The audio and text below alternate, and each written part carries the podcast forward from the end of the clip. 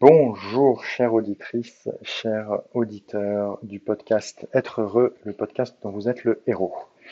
J'espère que vous allez bien euh, et que euh, les dernières euh, capsules liées à la notion de comment hacker son cerveau et être en mode adaptatif face à la notion du temps, qui nous a permis de réfléchir à des pistes de travail, des pistes de réflexion sur comment décider pour soi en conscience de soi, en conscience de ses propres indicateurs et de se remettre au cœur de soi-même, euh, vous ont euh, bah, permis de pouvoir euh, commencer à définir une nouvelle manière d'être, une nouvelle manière de faire pour vous révéler à vous-même et continuer de vous, révéler à vous-même.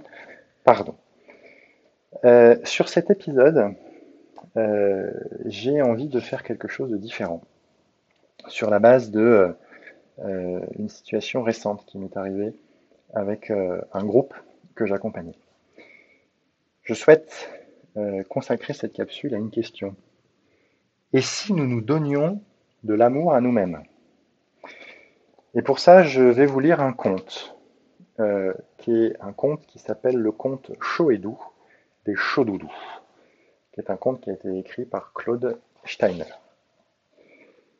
Il était une fois, dans des temps très anciens, des gens qui vivaient très heureux. Ils s'appelaient Timothée et Marguerite et avaient deux enfants, Charlotte et Valentin. Ils étaient très heureux et avaient beaucoup d'amis. Pour comprendre à quel point ils étaient heureux, il faut savoir comment on vivait à cette époque-là.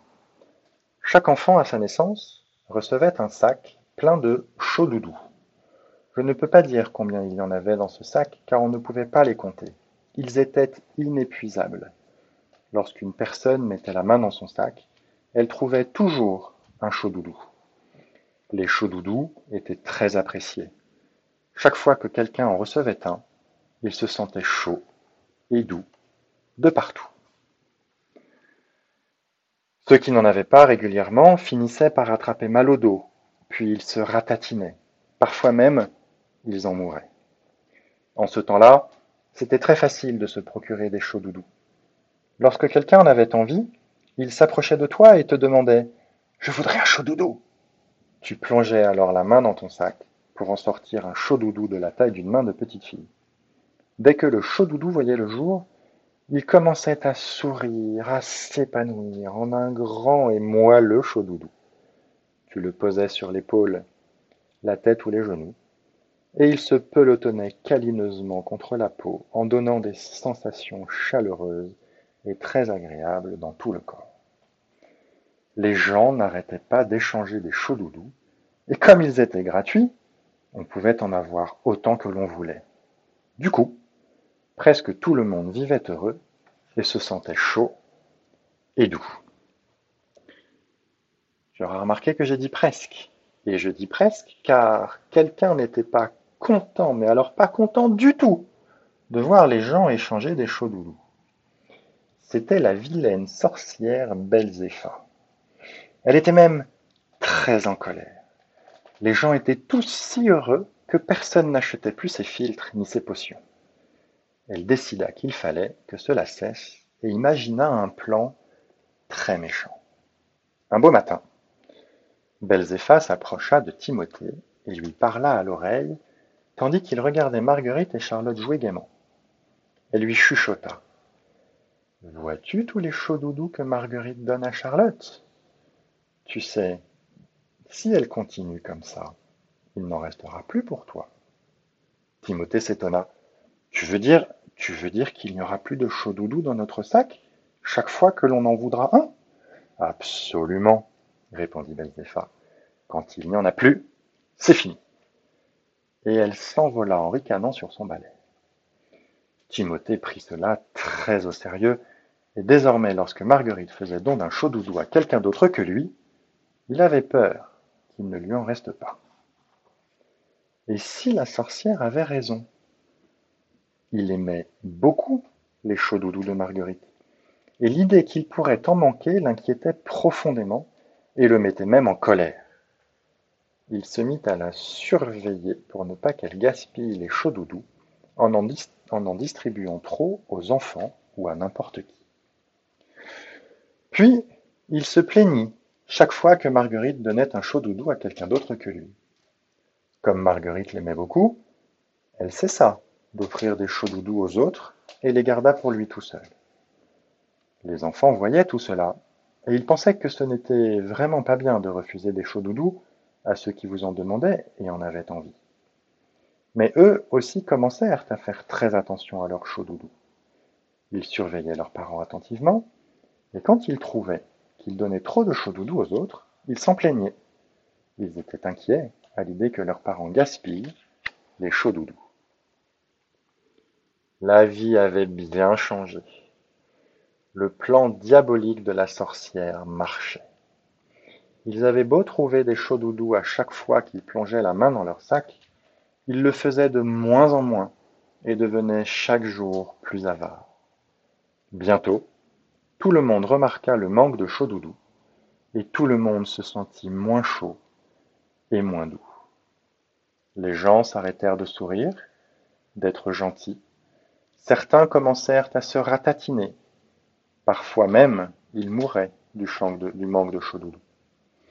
Ils allaient de plus en plus souvent acheter des filtres et des potions à la sorcière. Ils savaient que cela ne servait à rien et ils n'avaient pas trouvé autre chose. La situation devint de plus en plus grave. Pourtant, la vilaine Belzépha ne voulait pas que les gens meurent. Une fois mort, ne pouvait plus rien lui acheter. Alors, elle mit au point un nouveau plan. Elle distribua à chacun un sac qui ressemblait beaucoup à un sac de chaud-doudou, sauf qu'il était froid, alors que celui qui contenait les chaud-doudous était chaud. Dans ces sacs, Belzépha avait mis des froids piquants. Ces froids piquants ne rendaient pas ceux qu'il recevait chauds et doux, mais plutôt froids et hargneux. Cependant, c'était mieux que rien. Ils empêchaient les gens de se ratatiner. À partir de ce moment-là, lorsque quelqu'un disait Oh, je voudrais bien un chaud doudou, ceux qui craignaient d'épuiser leur réserve de chaud doudou répondaient Écoute, je ne peux pas euh, vous donner de chaud doudou. Voulez-vous un froid piquant? Parfois, deux personnes se rencontraient en pensant qu'elles allaient s'offrir des chauds doudous. Mais l'une d'elles changeait souvent d'avis et finalement elle se donnait des froids piquants. Dorénavant, les gens ne mouraient presque plus, mais la plupart étaient malheureux, avaient froid et étaient hargneux. La vie devint encore plus difficile. Les chauds doudous, qui au début étaient disponibles comme l'air que l'on respire, devinrent de plus en plus rares. Les gens auraient fait n'importe quoi pour en obtenir. Avant l'arrivée de la sorcière, ils se réunissaient souvent par petits groupes pour échanger des chauds doudous, se faire plaisir sans compter, sans se soucier de qui offrait ou recevait le plus de chaud-doudou. Depuis le plan de Belzépha, ils restaient par deux et gardaient les chaud-doudous l'un pour l'autre. Quand ils se trompaient en offrant un chaud-doudou à une autre personne, ils se sentaient coupables, sachant que leur partenaire souffrirait du manque. Ceux qui ne trouvaient personne pour leur faire don de chaud-doudou étaient obligés de les acheter et devaient travailler de longues heures pour les gagner. Les chauds-doudous étaient devenus si rares que certains prenaient des froids piquants qui, eux, étaient innombrables et gratuits. Ils les recouvraient de plumes un peu douces pour cacher les piquants et les faisaient passer pour des chauds-doudous. Mais ces faux chauds-doudous compliquaient la situation. Par exemple, quand deux personnes se rencontraient et échangeaient des faux chauds-doudous, elles s'attendaient à ressentir une douce chaleur et s'en réjouissaient à l'avance, et au lieu de cela, elles se sentaient très mal. Comme elles croyaient s'être donné de vrais chauds-doudous, plus personne n'y comprenait rien.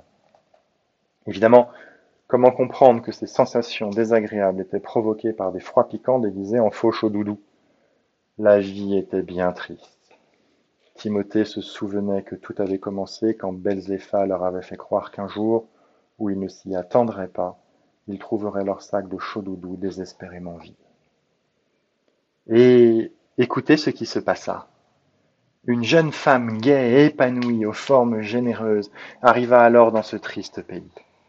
Elle semblait ne jamais avoir entendu parler de la méchante sorcière et distribuait des chauds doudous en abondance sans crainte d'en manquer. Elle en offrait gratuitement, même sans qu'on lui en demande.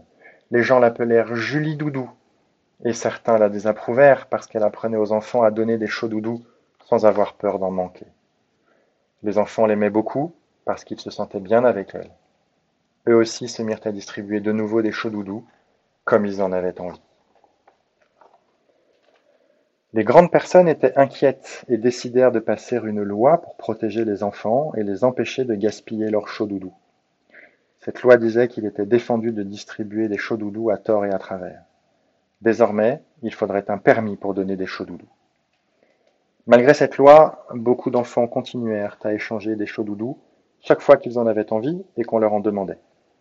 Et comme ils en avaient beaucoup, beaucoup d'enfants, presque autant que de grandes personnes, il semblait que les enfants allaient gagner. À présent, on ne sait pas comment cela va finir.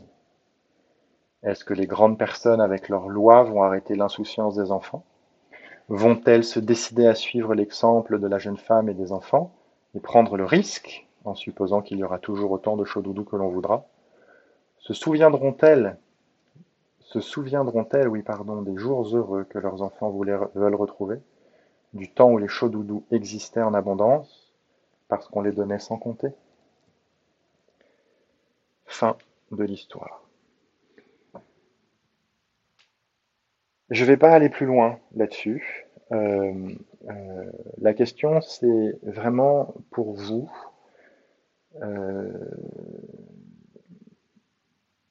et si nous donnions de l'amour, et si nous donnions de l'amour à soi-même, quelle décision vous pouvez prendre pour vous donner à vous-même des chauds doudous? Quel chaud doudou allez-vous vous donner? Quel chaud doudou allez-vous décider d'oser donner autour de vous?